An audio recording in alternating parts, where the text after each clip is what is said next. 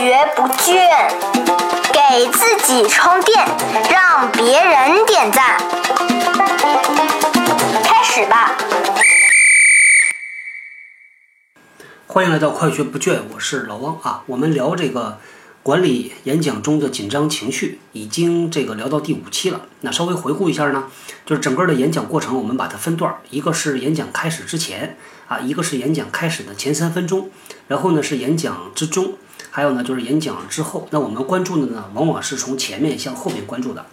呃，这一期呢和大家来聊一聊啊，这个怎么去掩盖你在演讲中的紧张？紧张每个人都一定会有，但是呢，尽量别把它表现得出来。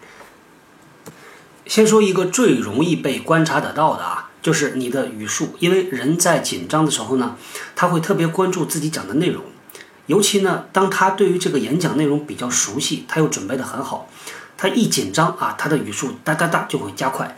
说实话，老王自己的语速就已经算很快了。那在紧张的时候讲的就会更快。有一年呢，在以前的公司啊，给我们最大最大的老板，全球的董事会主席那老爷子去讲，做了一个大概二十多分钟的这么一个演讲。当时呢，说实话啊，老王语速估计是快的一塌糊涂，因为自己呢都忘了讲的是啥。第二呢，就是我估计老爷子也没听没太听得清楚，因为用英文讲，而且讲的内容呢也自己不熟。不是自己做的，但是前面确实也准备。当你准备的很多的时候呢，你一紧张就会像竹筒倒豆子一样，哗一下全倒出去，没有考虑到听众啊能不能跟得上，能不能听得懂，也挺惭愧的啊。虽然我们也在平时经常给同事在讲这个演讲技巧，但是呢，啊轮到自己了，这个还是一样紧张的要命。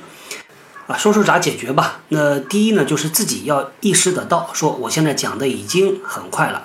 那怎么意识得到呢？往往是因为你自己讲的已经上气不接下气儿了，这个已经喘不过来气儿了啊，呼吸已经被打乱了。那这个时候呢，你往往就会意识到，哎呦，讲得太快，那么我就要停下来。还有一个呢，就是自己主动的去意识啊，判断一下是不是讲得快了。讲得快了呢，很简单，那么就停顿一下就好了。通过停顿啊，你就可以来喘一口气儿，重新开始。哎，你看刚才老王就在尝试着用这技巧啊，比如说通过。停顿，这 中间就加了一段，可以尝试着来做。我们在很多时候呢讲啊，尤其是语速快的人，他讲的这个内容又多啊又快，那对于听众来说呢，就像呃感觉就是一个特别硬的一个琴弦，上面抹了油，你轻轻一碰，唰就划过去了。对于他刚才讲的内容，完全就没有进脑子。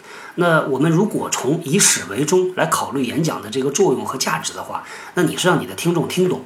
呃，让你的听众能够被你影响到，而不是呢你自己讲的很爽，这个是老王自己一个最大的问题，往往是先让自己爽了再说。反正，好，那这就是做自媒体的好处啊，这个自己说的爽了再说。紧张会被发现的第二个迹象啊，就是这个人的口头禅啊，一个人在紧张的时候呢，他的口头禅就会特别多。这个原因呢，我分析了一下，可能是因为这样，人的大脑啊，在紧张的时候容易出现短路。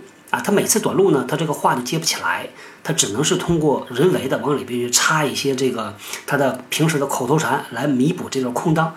像我们以前一个同事呢，经常讲，就是说啊，就是说他在几分钟时间内，估计讲个几十个都不止所以这个就特别引起听众的注意。听众一意识到，就知道，哎，这兄弟在紧张了。呃，这口头禅呢，其实特别不容易克服，只能是自己意识得到，然后慢慢的去改。咋意识得到呢？听自己的录音啊，就你就能够知道，或者是问身边的人，他们肯定知道的，他一定会告诉你。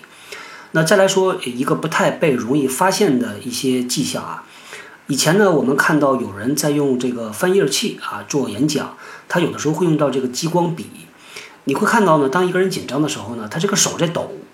啊，他可能表面上镇静自若，但是他如果开着激光笔，你就会发现他这个激光笔投出去那个光斑呐，在墙上、在屏幕上一直在抖，抖得非常厉害，你就知道他的手其实在抖。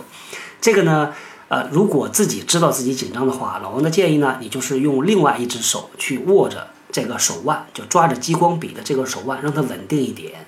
或者呢，您就别用这激光笔了，你就用自己的手指去指啊，这样也行。同样的呢。啊，我会看到有的人手里拿了一张纸，拿张纸冲上来之后啊，他讲从头讲到尾，他这纸压根就没用到啊，这个就有点怪。因为老王在以前也讲过啊，如果你不知道在演讲的过程里边手咋放，你可以拿个小道具，但这个道具它一定要有意义。拿一张纸呢，它一定有它的功能，如果没功能，它就没意义。那听众就会觉得很奇怪，说，哎，你拿这张纸上来干嘛？以前老王参加一个行业论坛啊，当时也是分小组讨论。当时呢，有一个小组的代表啊，他就拿着一个很大的一个 A，就是那种呃 flip chart 的那个白纸啊，呃白板纸，他就上来了。呃，从头到尾呢，他就没有这张纸，他又夹着又下去了。我们当时就没有关注他的内容，而是关注他什么时候他把这纸拿出来给我们讲，一直到结束他也没有用上，所以就会听拿到听众的这个关注。那在讲的过程里边呢，呃，如果没有意义就不要带这个。另外呢，你的纸啊会抖，因为它会放大你的身体运动啊，这个时候就特别明显。哦，所以呢，在紧张的时候呢，啊，你的很多小动作啊就会暴露出来，就特别明显被放大。放大之后就会拿到听众的注意，因为大家现在都很精明，一眼就能够知道说你在紧张。所以呢，这就是老王之前通过自己的工作经历积累到的一些啊克服紧张的一些小小办法吧。那拿出来呢，跟大家来啊聊一聊。以后呢，如果再有一些新的体会呢，我们再往上增加。啊，这一期呢，包括这个话题呢，我们就先聊到这里，我们下期再见。新技能大家 get 到了吗？我是小汪，搜索关键字“人呐”，找到老汪的新浪微博和微信公。